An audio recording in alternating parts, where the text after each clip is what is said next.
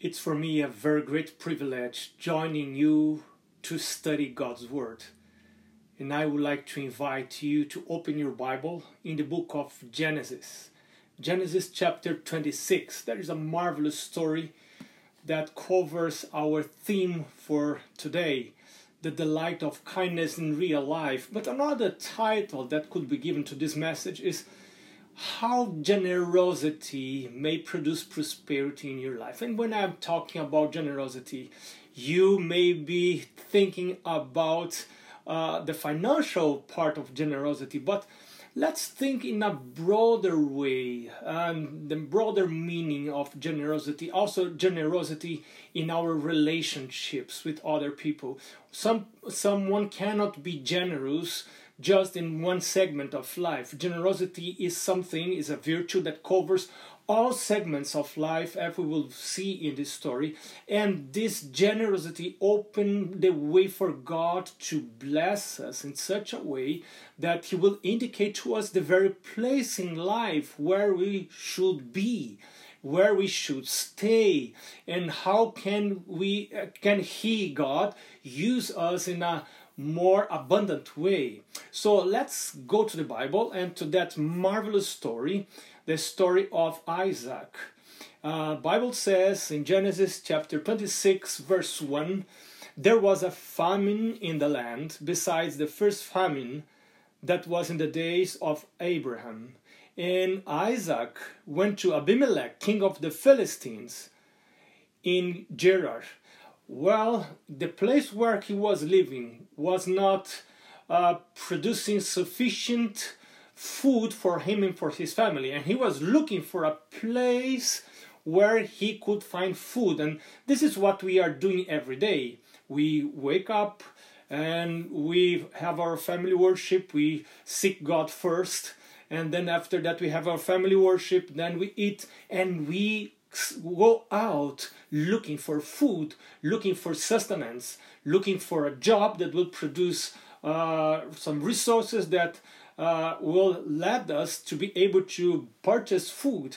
And, and, and Isaac was doing that because on the place where he was, the place where he was so far was not generating sufficient enough uh, resources for him and his family to eat. Then he decided to look for another place. Then the Lord appeared to him, verse 2. And every time you are looking for your maintenance, it has to do with the Lord because the Lord has promised you to bless you, to sustain you. Once you put your, Him first, the Bible says, Matthew 6, verse 33, all other things will be added to you. And then the Lord appeared to him and said, Do not go down to Egypt live in the land of which I shall tell you. This is very important what God is saying here.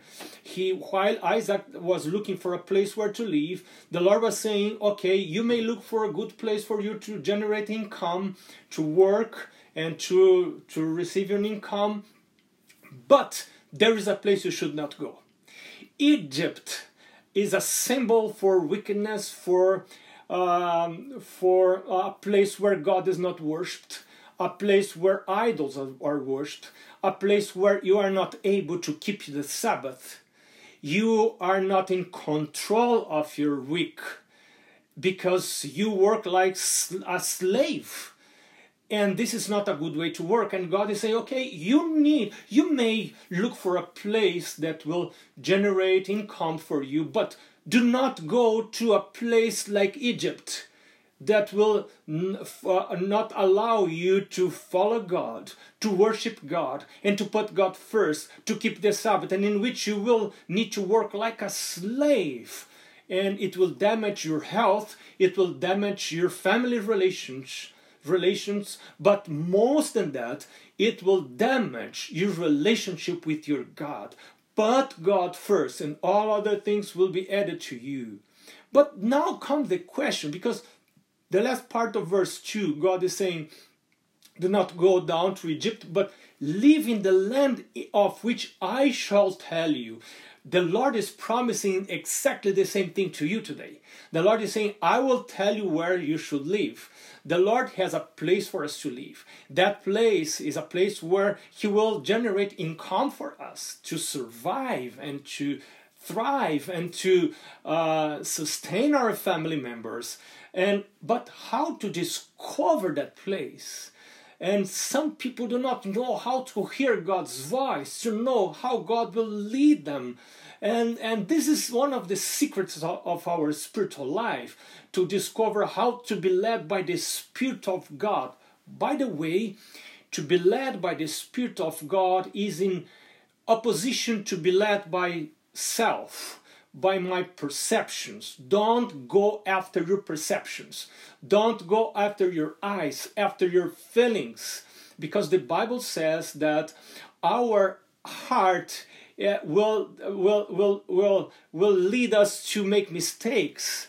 Uh, we, we cannot trust in our hearts. This is what Jeremiah 17, verse 9 says that we should not trust our hearts because our hearts are deceitful most uh, more than all other things. So if i should not trust my perceptions because my perception will deceive me so how can i decide where to live?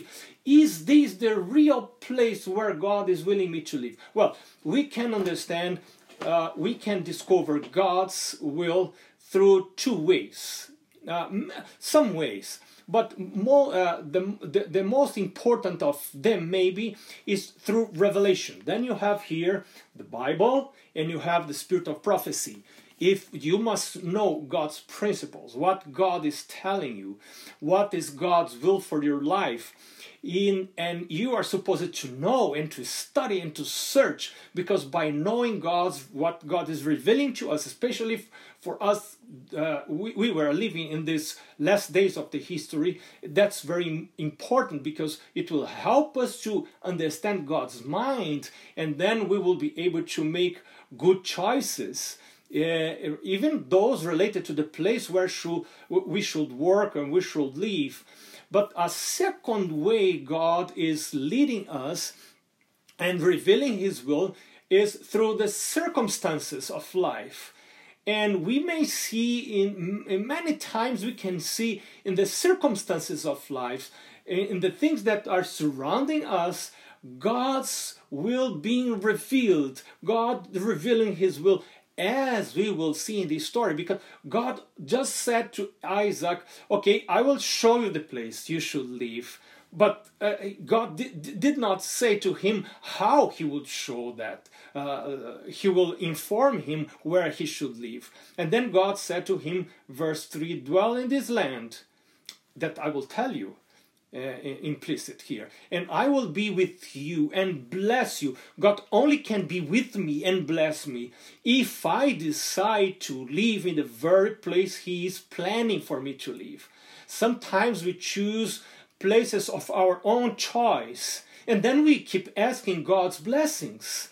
But the Lord cannot bless us because sometimes the place we choose to live is the very place that will lead our children far from God and that will influence our children to live a worldly life, to become heathen instead of Christians. And you see through the Bible, the patriarchs, they were choosing a place to live according to God's pattern in order to have, to generate a family to God. Are you living in a place with this eye of this purpose, this goal of generating a family for God, and not only the next generation, but the following generation also. Because God, because God is very specific in saying in the book of Genesis that we are supposed to teach our children and the children of our children to follow God and to fear the Lord and to keep His commandments. So God says, Dwell in this land, and I will be with you and bless you for to you and your descendants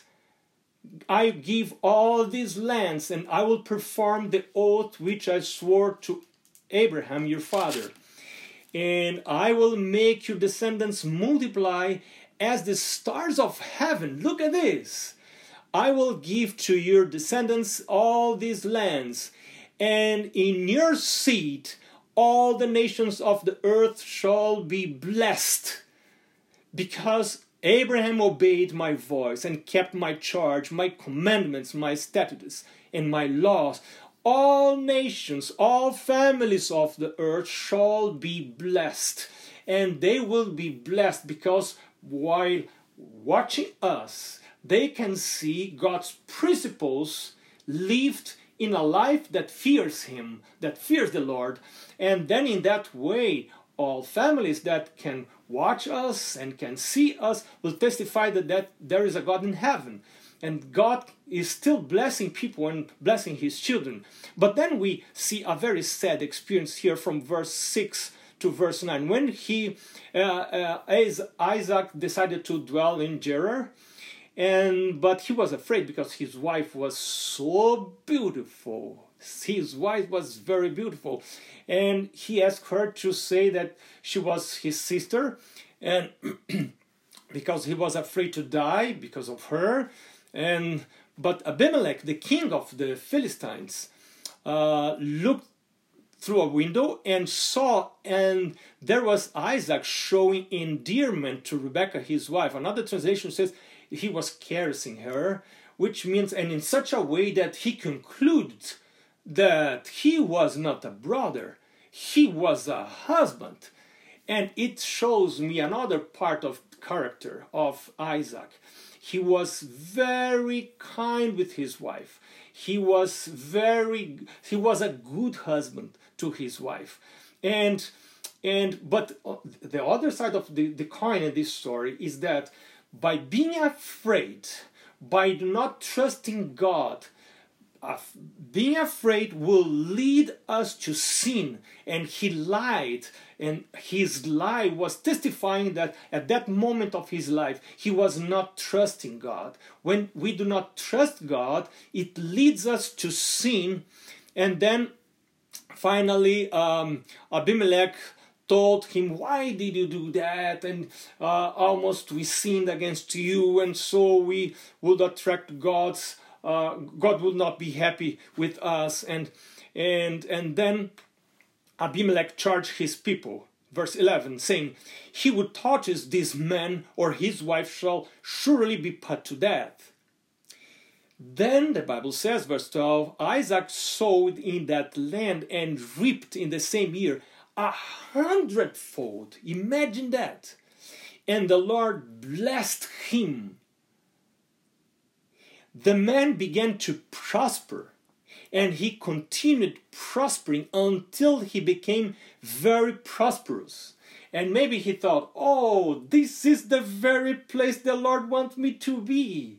Look at this. What prosperity I am I am getting here. And I am being more and more and more prosperous. And sometimes prosperity may be very dangerous for spiritual life because even though we know that God is the one who is giving us prosperity, sometimes we got more attached to the prosperity itself than to the donor, than to the, the one who is giving us prosperity. And this is very dangerous. This is very dangerous. And then some people even forget God's plan for their lives because they love so much prosperity, then they forgot God. Uh, they forget God that is giving them prosperity. Verse 14 says, For he kept possessions of flocks and possessions of herds and a great number of servants. Imagine what prosperity. Now the Philistines had stopped up all the wells which his father's servant had dug in the days of Abraham, his father, and they had filled them with earth. What is he telling here? What is the Bible telling us here? He was prospering, but some people do not like when we prosper. That's why we are not supposed to brag about our prosperity and to make a show of our prosperity. And even though we are prosperous, we are supposed to live a very simple life. This is a Christian way to live. If God is giving you prosperity, don't show up. Don't make it apparent to other people because you will attract people's uh, um, people will be uh, uh, uh, liking to stop your prosperity, stop your your your your wells of prosperity. And that's exactly what happened here in this story. Now the Philistines had stopped up all the wells which his father's servants had dug in the days of Abraham his father, filled them with earth. What were Isaac's feelings? Imagine you in place of Isaac. He was a prosperous man, prosperous man, a lot of servants. He was a man of honor. And what were uh, Isaac's rights here? He was the honor. His father uh, uh, uh, dug those those uh, wells, and he was the honor. He, he would have the right of ownership of those uh, of those wells. And Abimelech said to Isaac, "Go away from us. You are much mightier than we." So the locals were saying, "We don't want you here." But this was the very place he would have prosperity. But the locals were saying, Don't stay here. We don't want you here. Depart from us. Go away from us. What will you do? Some people are so conscious about their rights and they don't can accept even the thought of their rights not being respected and they are they are prone to fight until the last line of strength they have in order to preserve their rights. They are very much conscious about their rights. And they don't care about relationships, they only care about rights. If they are supposed to break relationships in order to preserve their rights, they will do that. They don't they will not hesitate in doing that. But not so with God's children. God's children will think about their relationships. Because when we relate, we have a good vertical relationship with God, then our horizontal relationships also will run well. Even though some people will not like to have good relationship with us, as in this case. Then verse 17 says, what was Isaac's reaction? The Bible says Isaac departed from there and pitched his tent in the valley of Gerar and dwelt there.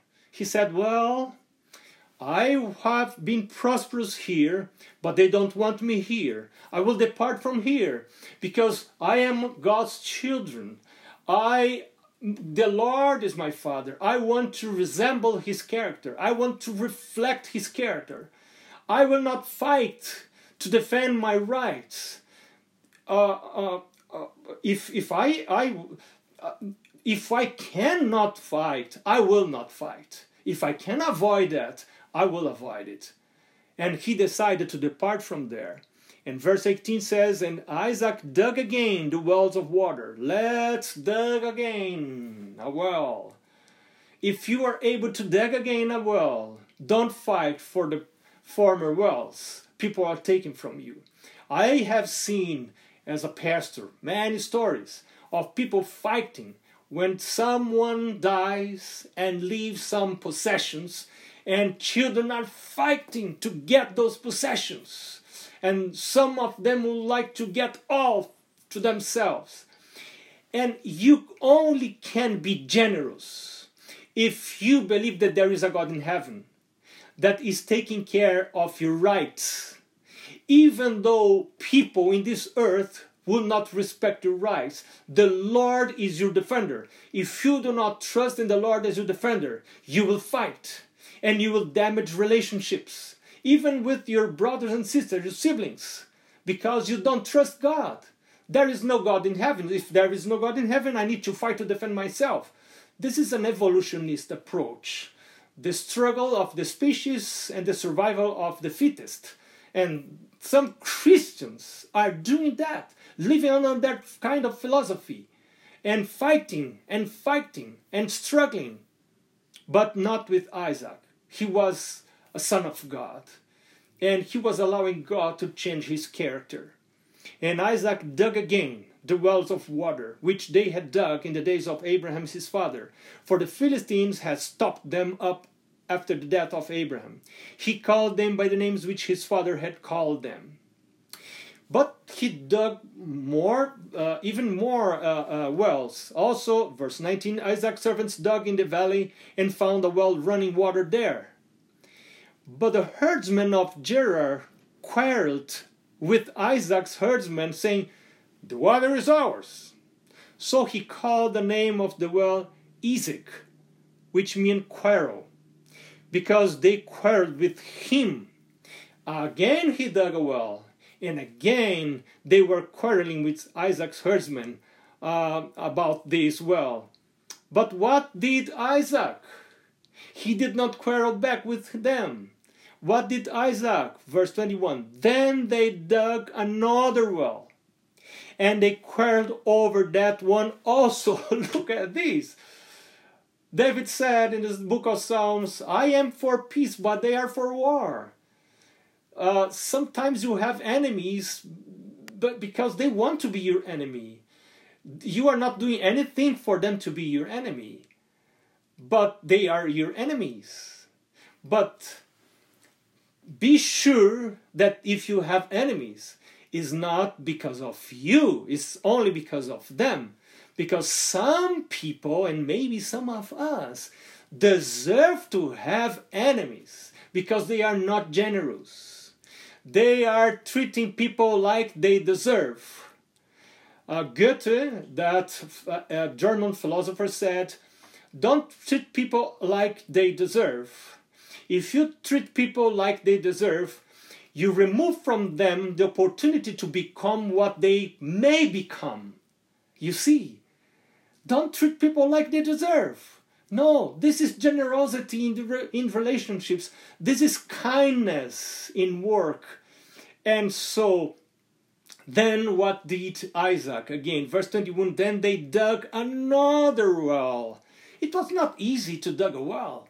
Imagine, they would not have those modern devices to dig wells. It was all, all by hand and with some tools, very, very rudimentary tools to dig wells. But they were doing that. Then they dug another well and they quarreled over that one also again. Imagine that. So difficult situation. But nothing was able to remove Isaac from his decision to honor God in his relationships and not honor money, not, on, not honoring prosperity, not honoring his resources. He was trusting that by resembling God's character, he will keep God's blessing coming over himself. He will not be blessed by wealth. He decided that he would be blessed by God, as you are not blessed by your possessions, by your salary. You are blessed by God. So don't damage your relationships because of material things. It, it it's not worth to do that.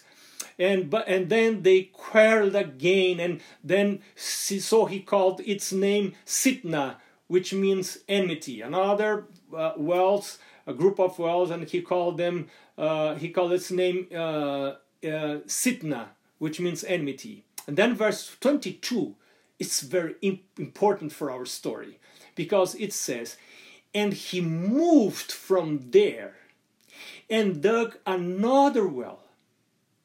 But what happened then? The Bible says, and they did not quarrel over it. Wow!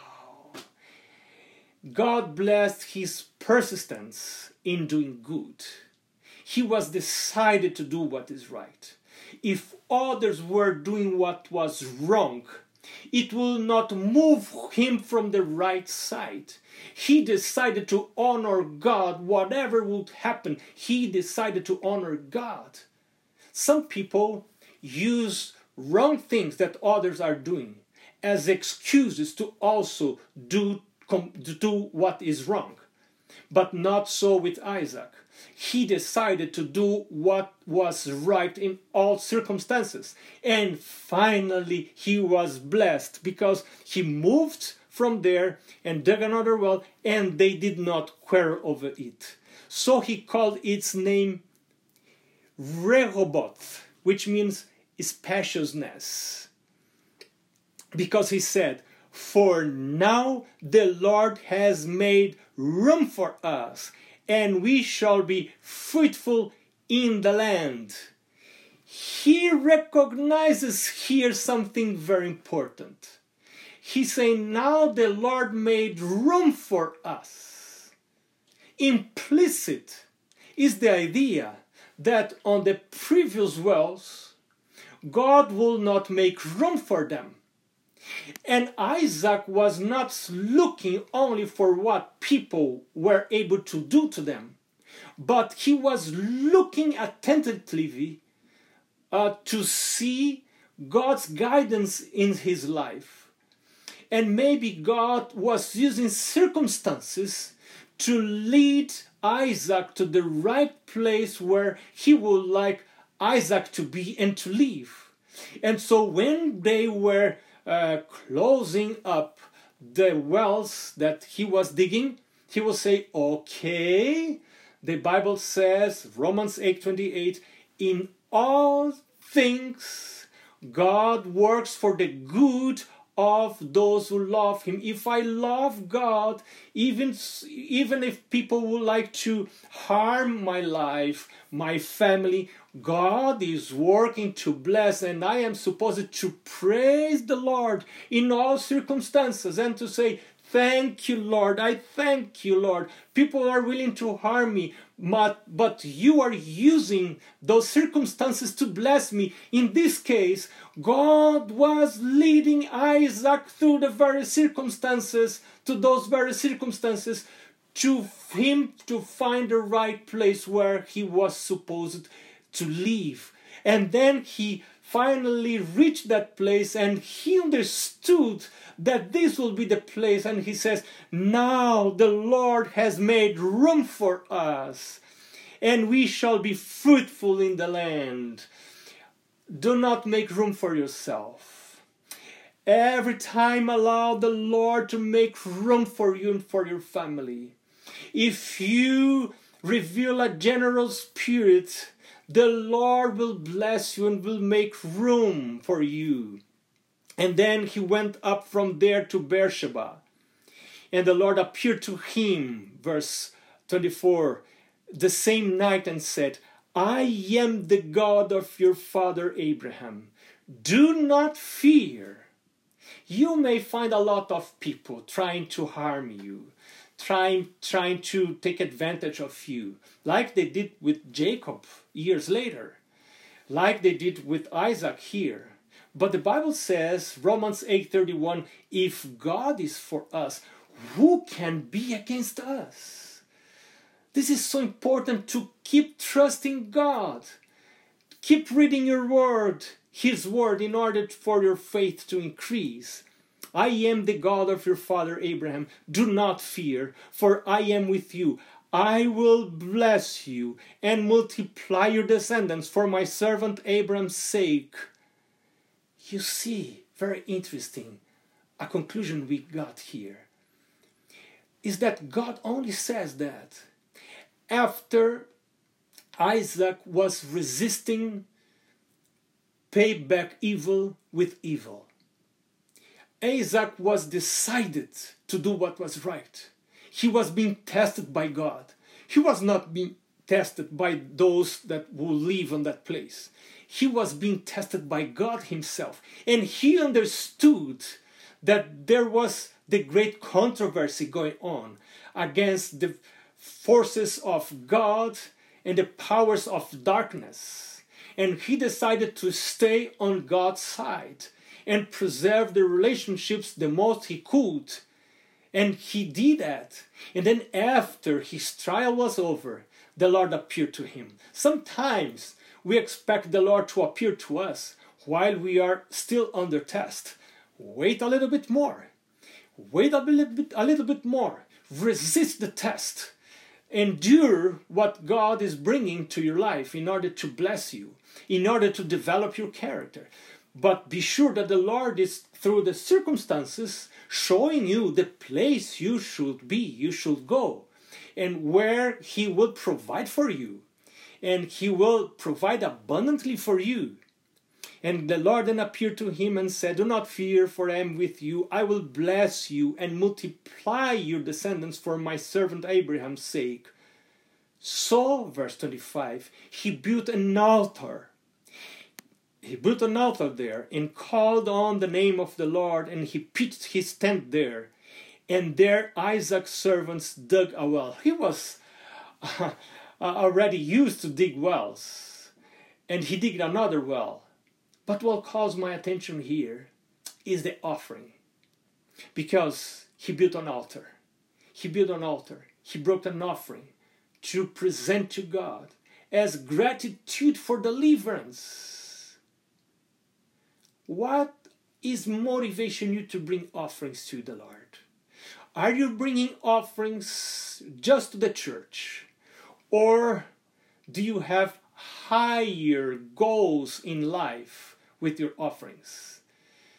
I have taught my children not to give offerings to the church. Let me explain.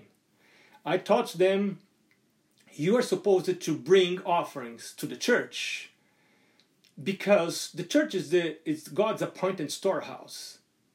But do not give offerings to the church. Give offerings to the Lord and worship the Lord. So when you bring your offerings to the church and you deliver your offerings there, don't have the church in mind, in view when you are giving your offerings but give your offerings as an act of worship to the Lord who has delivered you from sin, who has delivered you from your enemies, and present that offering as a token of recognition of Him as owner, as creator, as sustainer of your life, your defender, the mighty God, the God in Israel this is why we are supposed to bring our offerings. So he built an altar there and called on the name of the Lord, and he pitched his tent there. And there Isaac's servants dug a well. Then Abimelech came to him from Gerar, and with his friends. And verse 27 Isaac said to them, Why have you come to me, since you hate me and have sent me away from you?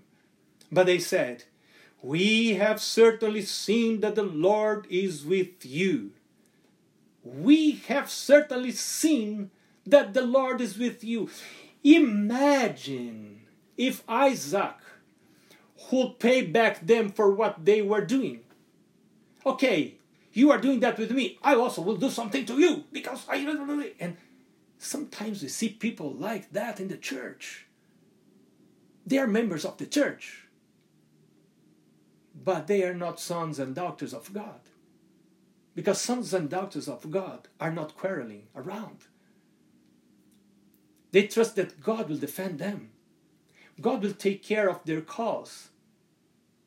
And when we do that, and when and we still prosper because God will be for us, then people around us cannot deny that there is a supernatural power protecting us. They will recognize that. And the very fact that we are trusting God will be a missionary work, will do evangelism with them. And they came converted. They recognized God in what happened. And they said, We have certainly seen that the Lord is with you. So we said, let there now be an oath between us, between you and us, and let us make a covenant with you that you will do us no harm, since we have not touched you, and since we have done nothing to you but good, and have sent you away in peace. Is it true? No! They were not telling the truth. They did a lot, they tried to harm him they did a lot of things to Isaac. But then they come and say, Oh, we have done nothing to you but good and have sent you away in peace. You are now the blessed of the Lord. If I would be in, in Isaac's place, I would say, Hey, wait a minute. What you are saying is not true. And, and there are a lot of people like me who, who would love to correct all things that are wrong in this world starting in the church, not on themselves, but in the church, and then all around their workplace. And one is able to stand people like that. Those who like to make right everything, but they're not, sometimes they're not able to make right what is inside them, right? But uh, then uh, that uh, Abimelech said that, and I would be, if I would be Isaac, I would say, no, no, no, wait a minute, that's not right. You did this and this and this and this, those wells, you you you you covered those wells and, and, and so and so and so. But not Isaac. Not Isaac.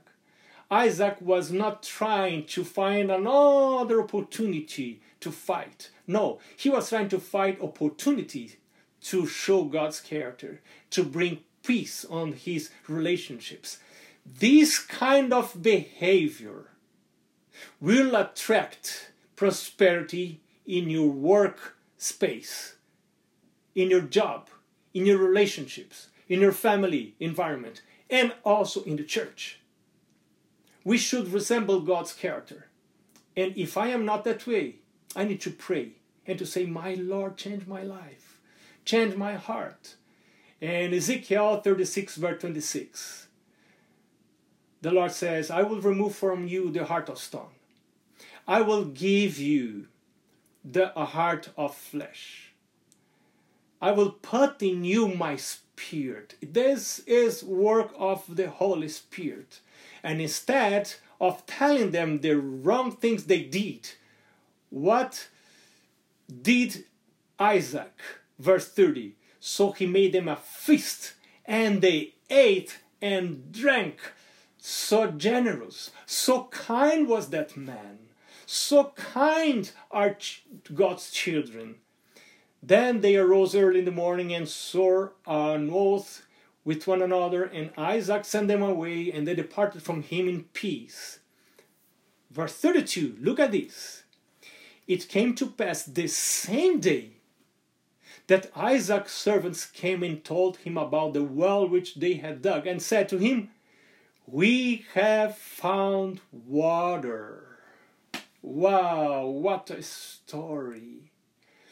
God blesses, He blesses those who have decided, like Isaac, to be generous.